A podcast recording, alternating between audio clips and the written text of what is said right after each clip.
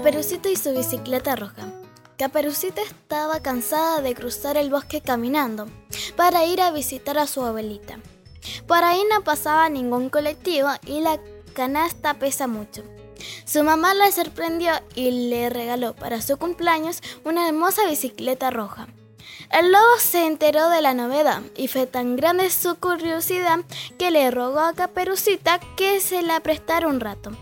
Pero el lobo no podía pedalear bien y se caía a cada rato. Todos los animalitos del bosque se reían a más no poder. Pero Caperucita, con paciencia, le enseñó.